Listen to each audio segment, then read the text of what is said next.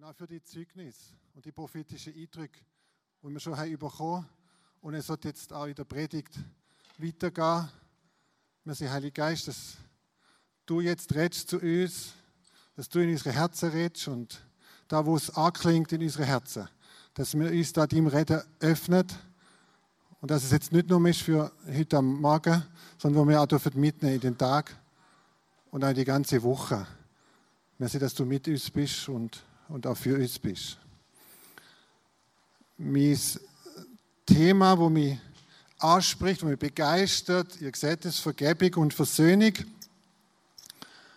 Es gibt ja so einen Spruch, wovon das Herz voll ist, geht es Maul über. Und für mich ist es wirklich das Thema Vergebung, Versöhnung, weil es, ist, es begeistert mich, Menschen im Namen Jesus zu begleiten in eine neue Freiheit, in ihre vorherbestimmte Identität, in ihre Berufung, wo sie dürft hineinkommen. Wirklich in dieser Freiheit und der Identität als Kind Gottes zu leben. Ja, und woher kommt die Leidenschaft bei mir? Ähm, ich darf jetzt schon viele Jahre im Sozodienst mit dienen. Äh, Nico, meine Frau, hat noch gesagt, sag mal, wie viele Sozos wir überhaupt haben in dem Tun. Und sie hat recht, sind 130 Sozo. Haben stattgefunden zu tun. Ja, Amen. Wir sind ja da in einer Gemeinschaft mit B Plus tun, GPMC, ähm, FMG Frutiger und mir, Seestraße. Und es ist so ein Vorrecht und dort erlebt man wirklich die Durchbrüche und die Macht und Kraft, die durch die Vergebung kann passieren. Und da würde ich gerne heute mit euch ein bisschen tiefer einsteigen. Ich würde am Anfang mal ein Zeugnis berichten, das passt so wunderbar. Das ist jetzt wirklich nicht vorbereitet, das ist wirklich vom Heiligen Geist orchestriert. Es ist eine Frau in eine Sozo gekommen und ähm, sie ist 50, 55, zehn Jahre geschieden, circa. Und ähm, sie hat müssen ihren Ex-Mann treffen am Flughafen Zürich. Von dem passt es so schön. Und sie hat so Angst gehabt vor der Begegnung, weil da sind so viele Schmerzen und da ist so viel Unvergebenheit nur umgesehen und sie hat wirklich Angst gehabt vor dem Termin, aber es ist irgendwie notwendig gewesen, sie hätte müssen dort hergehen.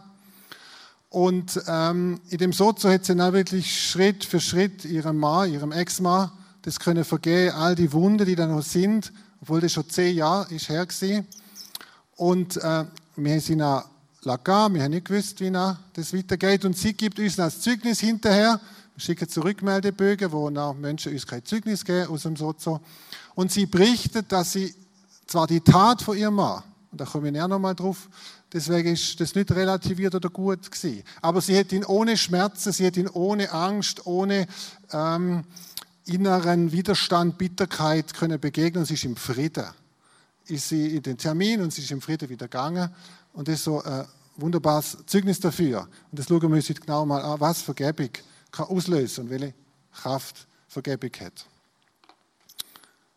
Ich würde gerne mit euch einsteigen in das ähm, Gleichnis Matthäus 18, 21 bis 22, wo ähm, Petrus Jesus fragt, wie oft muss ich denn meinen Brüdern oder meiner Schwester vergeben? Ist siebenmal genug?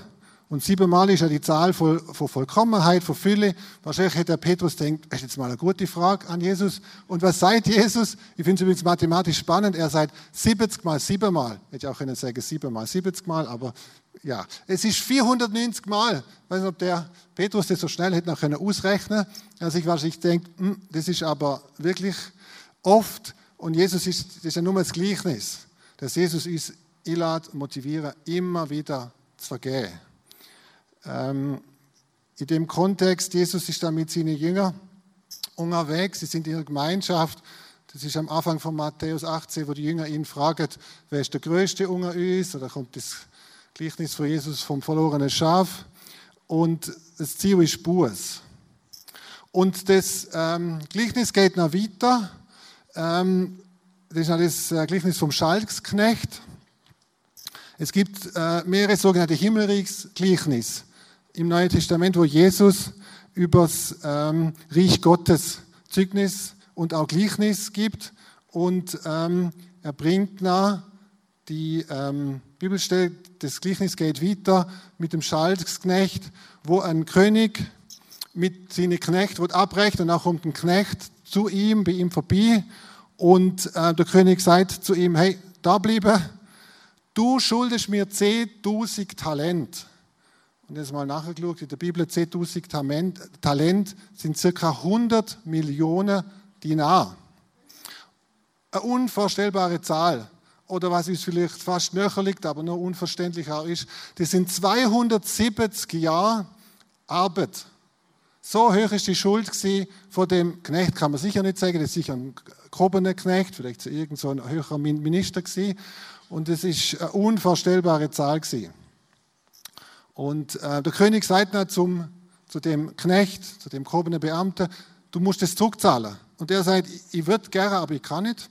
Es ist unmöglich, die Zahl, also die Schuld in der höheren Zahl zurückzuzahlen. Und dann sagt der König, gut, dann wird all dies haben gut verkauft. Es wird du, deine Frau, deine Familie ähm, werdet verkauft. Und der Knecht sagt zum König, hab Erbarmen mit mir, tu mir bitte nicht verkaufen, sondern ähm, ich will es zurückzahlen, aber ich kann es jetzt nicht auf einmal zurückzahlen. Und dann bekommt der König Erbarmen und er erlaubt ihm die ganze Schuld. Er muss es nicht zurückzahlen. Und der Knecht, der geht nach Hause und trifft einen Mitknecht, einen anderen Knecht. Und er schuldet ihm 100 Dinar. Das ist heute umgerechnet ca. 50 Franken. Ja, also eine ganz kleine ähm, Summe im Verhältnis. Und dann sagt der Knecht, dem gerade die riesen Schuld ist erlassen worden, sagt, du musst mir das zurückzahlen. Und der Mitknecht sagt, ich würde gerne, aber ich kann nicht.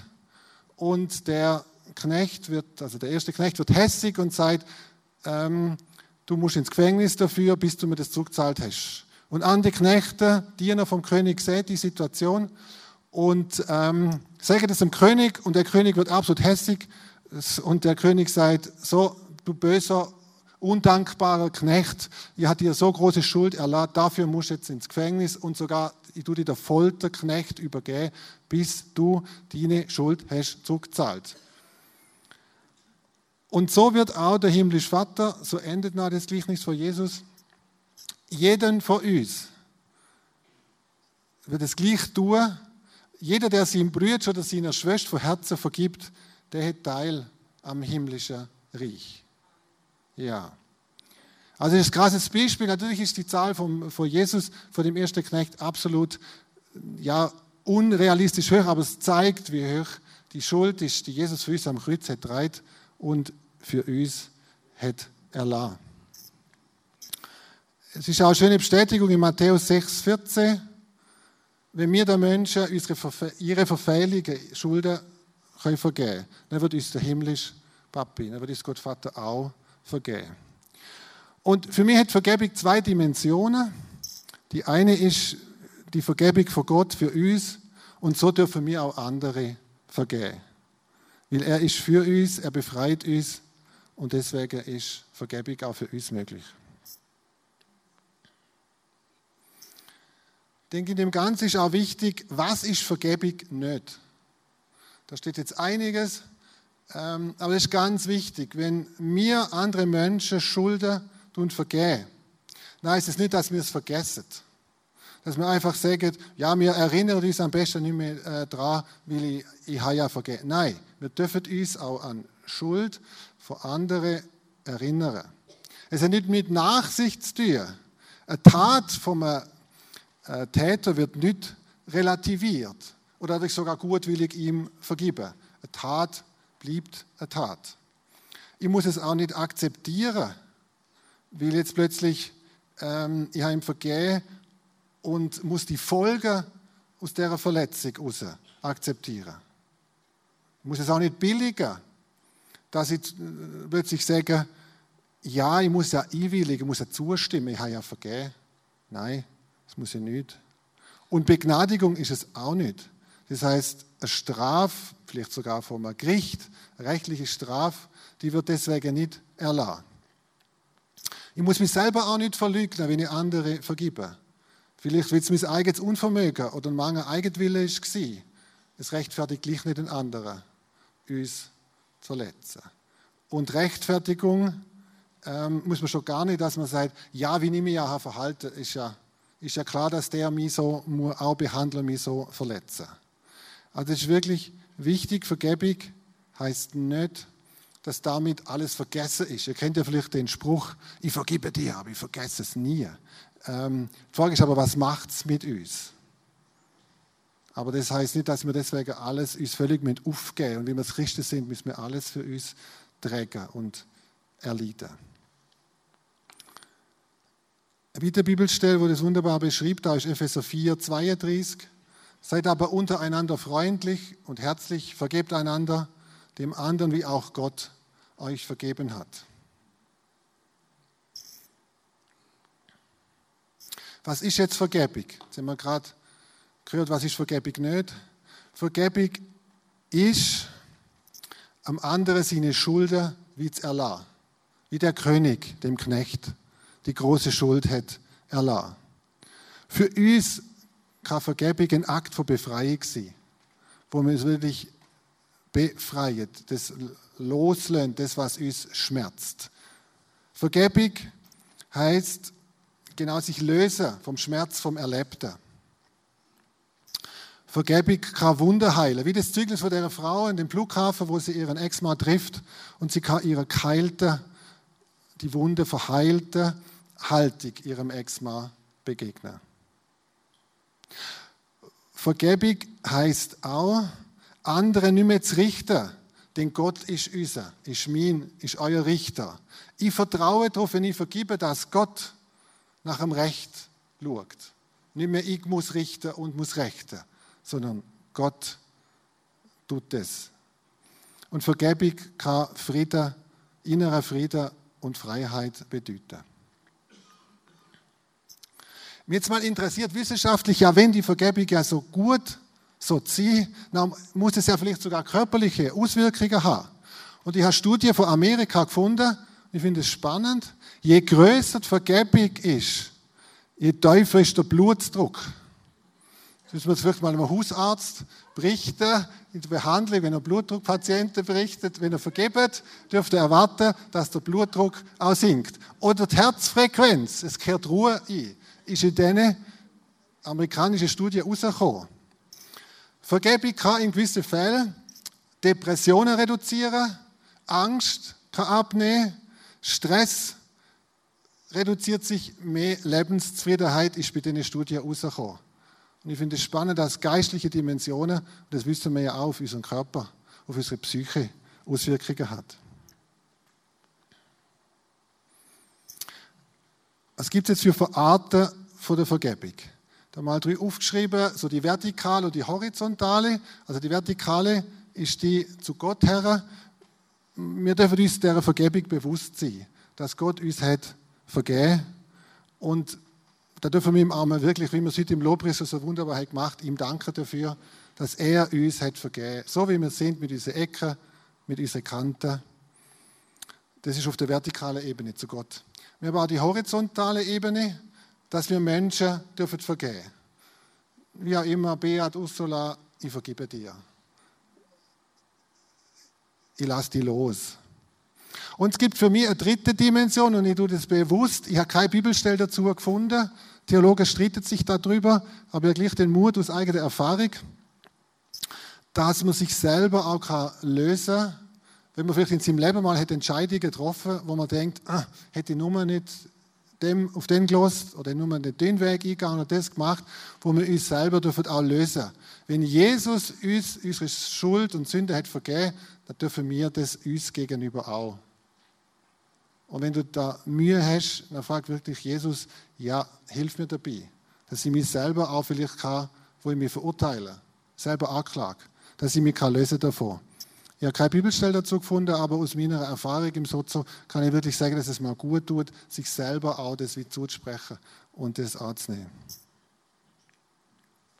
Wenn ich andere aus der oft berechtigten Schuldforderung entlasse, dann wird selber in mir etwas los und ich kann frei werden. Natürlich unser großes Beispiel ist Jesus, der seine Peiniger bevor er schritzigt war, hat vergeben und hat gesagt, Vater, vergib ihnen, denn sie wissen nicht, was sie tun. Also er vergibt uns sogar Sachen, wo, ja, wo er nicht nach, kann nachvollziehen und äh, wo er aber gleich auch in dem in seinem Leiden sogar Menschen vergibt. Eine Wiederholung fast von äh, Matthäus 6,14, wo wir haben schon gelesen ist 1. Johannes 1 bis 9 nochmal. Wenn wir aber unsere Sünden bekennen, so ist er, also Gott, treu und gerecht, dass er uns die Sünden vergibt. Ich, hätte gerne erzählt, nur wie oft die Vergebung in der Bibel, vor allem im Neuen Testament, vorkommt, aber ich habe jetzt keine ähm, äh, so Abhandlung gefunden, aber es kommt so fließig und es kommt so regelmäßig vor. Wie könnte so ein Vergebungsprozess aussehen?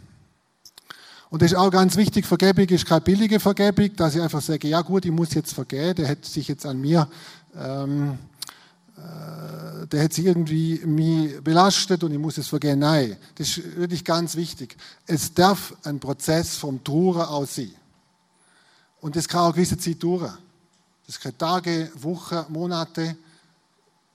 Sicher nicht gut, wenn es zehn Jahre dauert, wie bei dieser Frau, die da zu ihrem Mann auf der Flughafen Zürich ist. Aber Trauer, das ist wie ein Schockzustand. Und das ist auch das Recht vom Opfer. Das ist wie nach einem Unfall, man ist immer Schock, da kann man nicht direkt vergehen und sollte man auch nicht vergehen, sondern erstmal auch darüber trauern.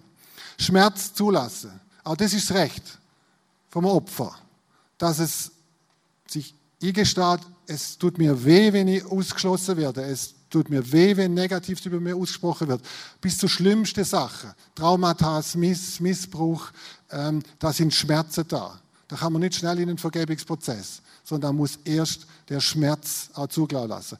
Zugelassen lassen. Und dann gibt es die Wut, wo man wirklich auch sagt, ich bin hässig, ich, bin, ich, ähm, ich muss wirklich auch distanzieren, ich bin verzweifelt. Das sind wirklich Prozess in so einem Vergebungsschritt.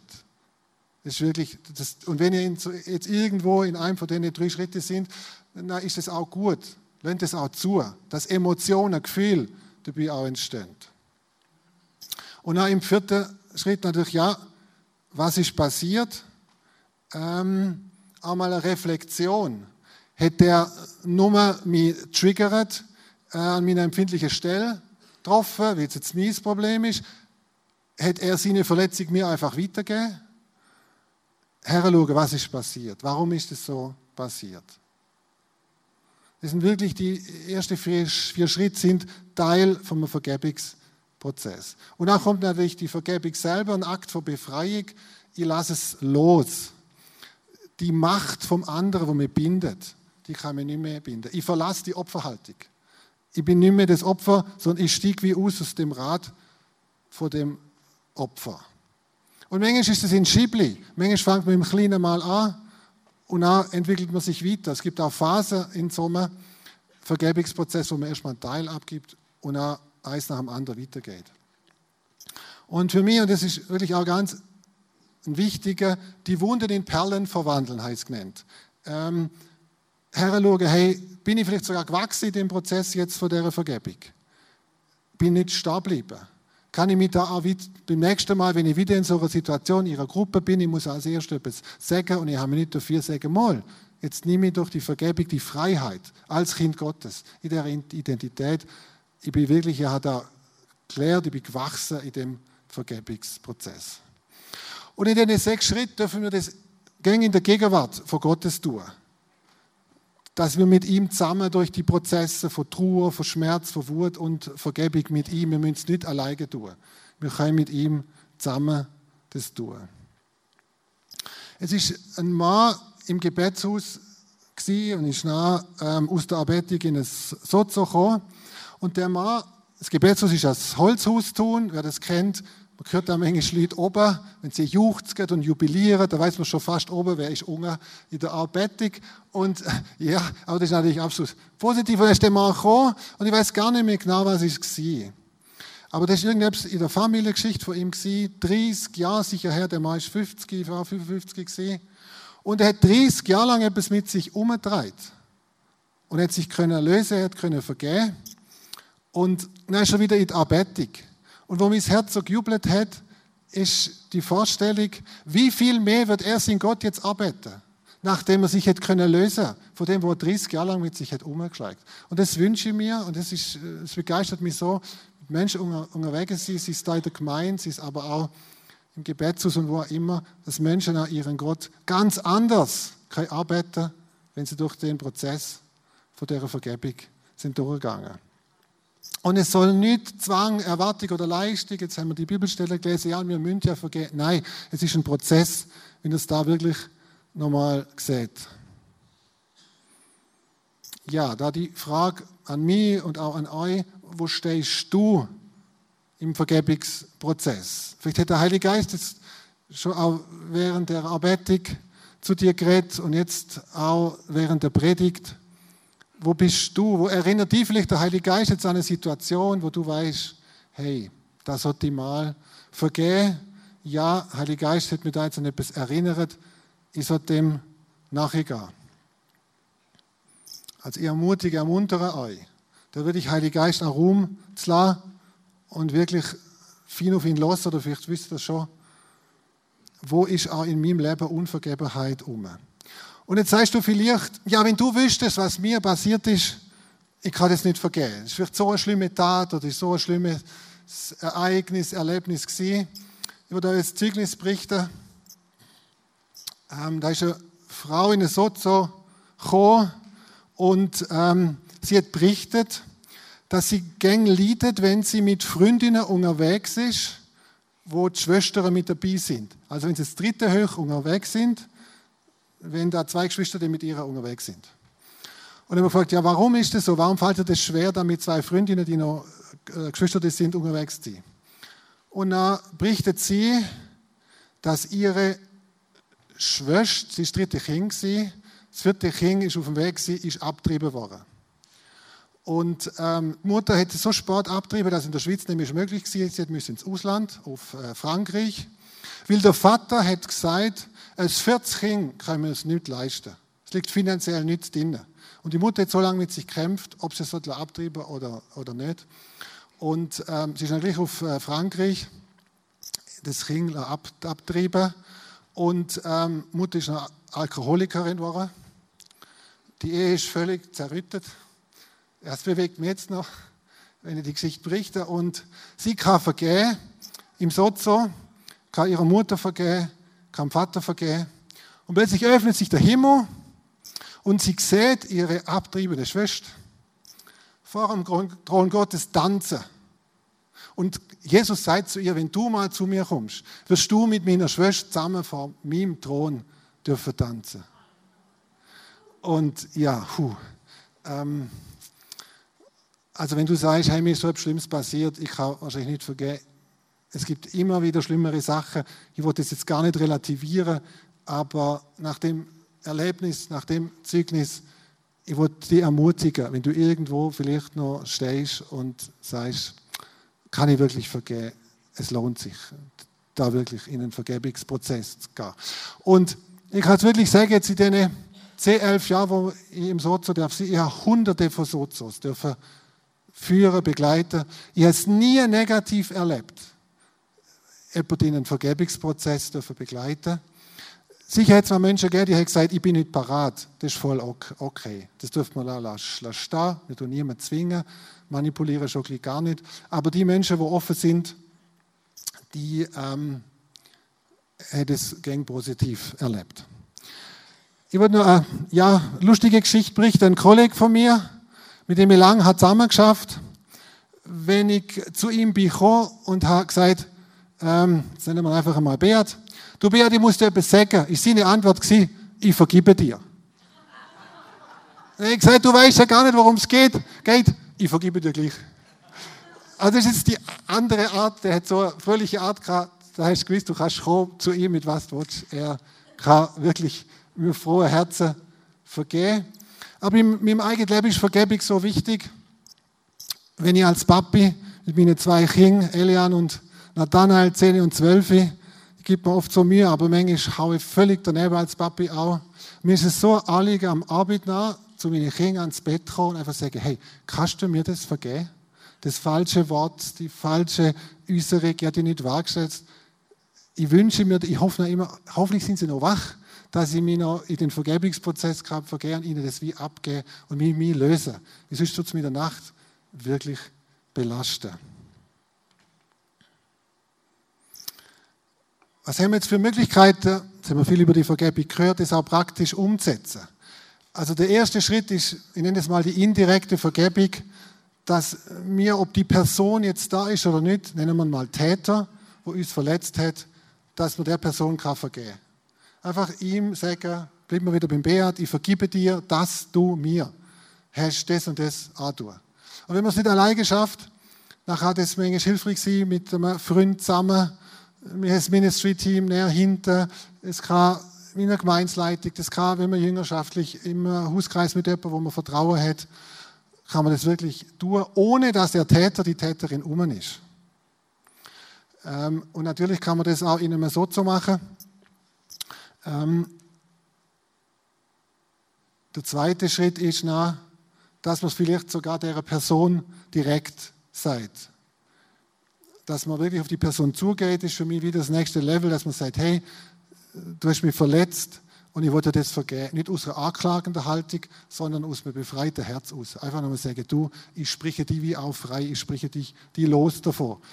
Ähm, aber manchmal ist es gar nicht mehr möglich, der zweite Schritt, weil die Person lebt vielleicht gar nicht mehr.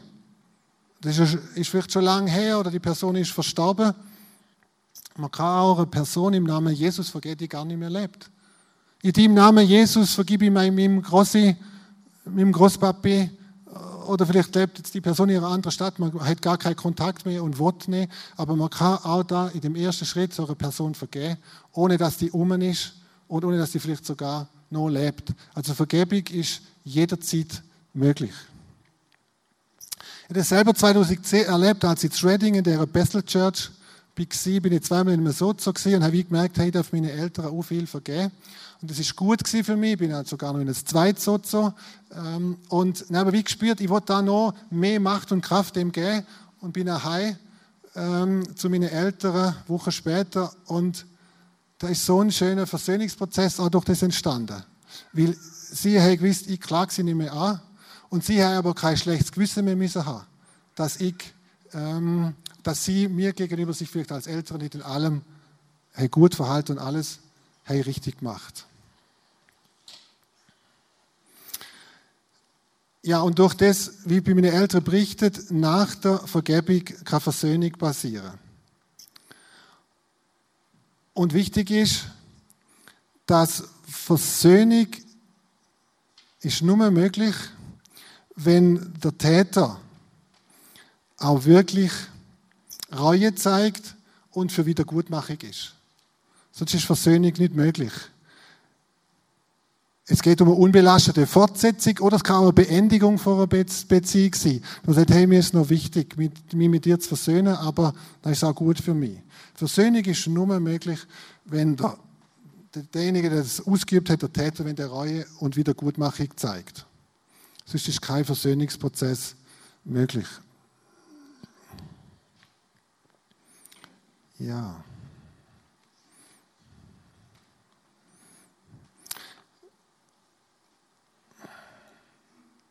Genau, das ist so unser Sozo-Kärtchen.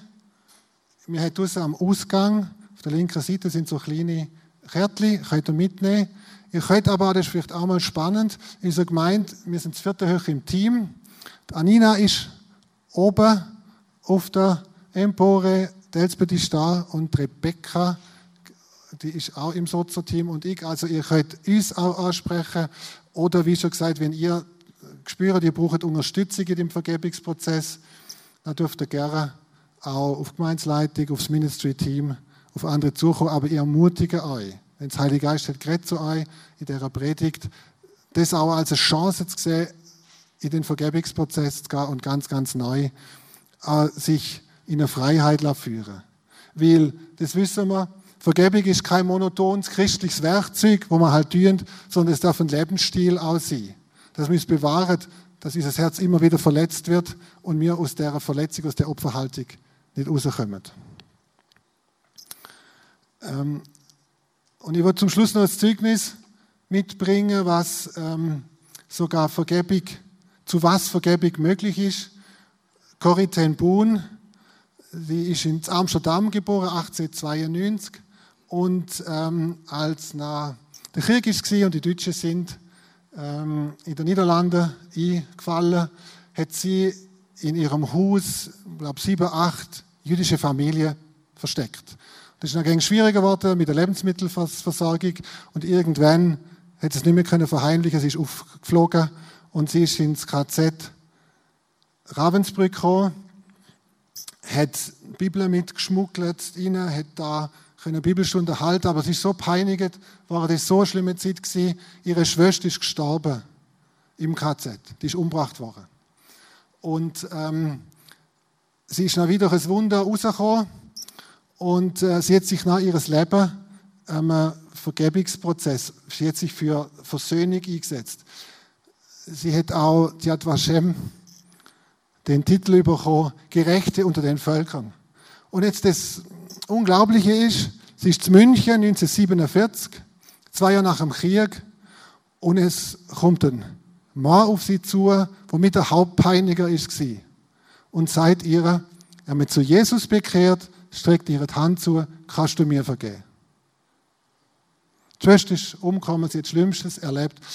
Und er hat so gelesen, sie bricht, so, es ist eiskalt, ist es in ihr gewesen. Und sie hat wie gemerkt, ich muss mich jetzt entscheiden. Gehe ich weg, ich Opfer oder vergebe ihm? Und sie hat es geschafft, ihm zu vergeben, sie hat ihm die Hand gegeben. Und jetzt, es wird so geschildert, dann ist es ganz, ganz warm war in ihrem Körper. Und all der Schmerz und all die, das Unvorstellbare hat sie können wirklich, wirklich loslassen und hinter sich lassen.